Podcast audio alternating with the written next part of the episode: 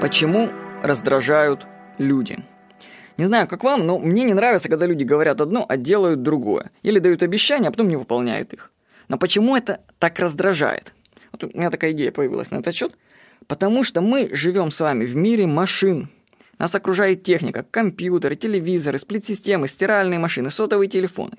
А техника работает по четко заданным программам. Нажал кнопку пульта, включился телевизор. Поставил программу на стиральной машинке – Белье постиралось. Все предсказуемо. А люди не машины. Их реакция каждый раз может быть разная на одно и то же. И этот контраст с работой машин и вызывает раздражение.